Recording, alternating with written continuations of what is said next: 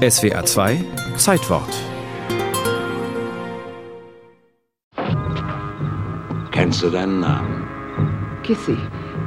Kissy Reynolds. Ah, ah, Kissy Moore.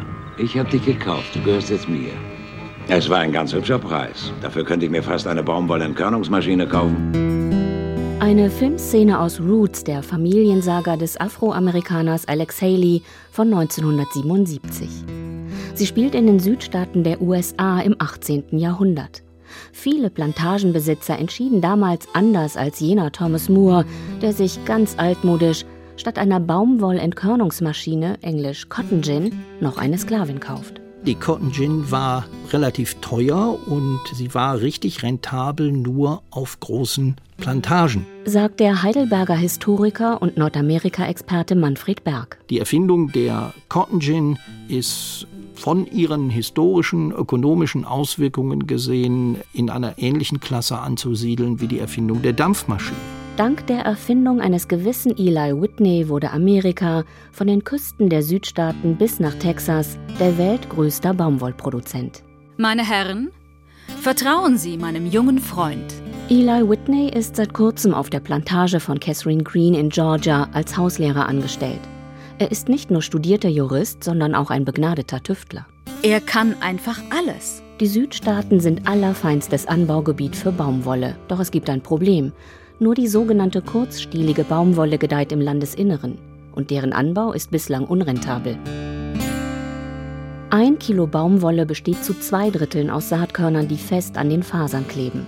Es dauerte Stunden, sie in mühsamer Handarbeit von der Baumwolle zu trennen. Dann hat Eli Whitney seine ebenso simple wie geniale Idee. Er konstruiert einen kleinen Kasten, in dem Rollen mit Drahtzähnen und Bürsten befestigt sind. Zieht man nun einen kleinen Baumwollstrang hindurch, trennen sich Fasern und Körner.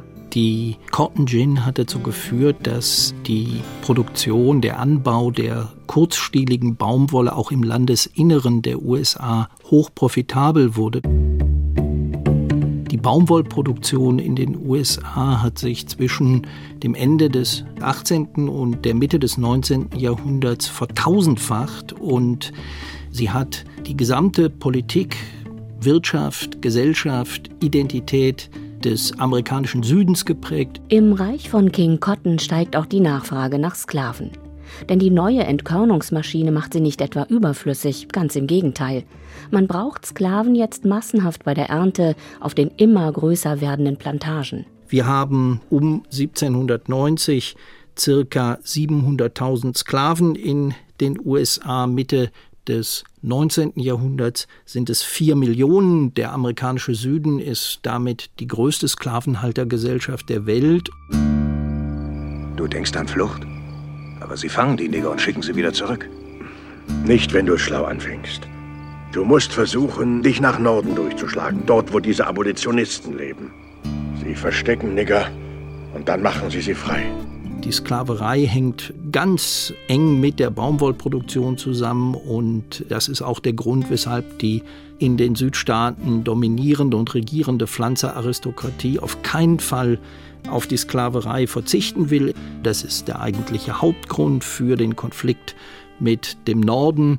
Der eben auch eine Ursache hat in Eli Whitneys Erfindung einer Entkörnungsmaschine für Baumwolle und insofern auch durchaus in der Verursachungskette für den Ausbruch des Bürgerkriegs 1861 ganz zentral ist.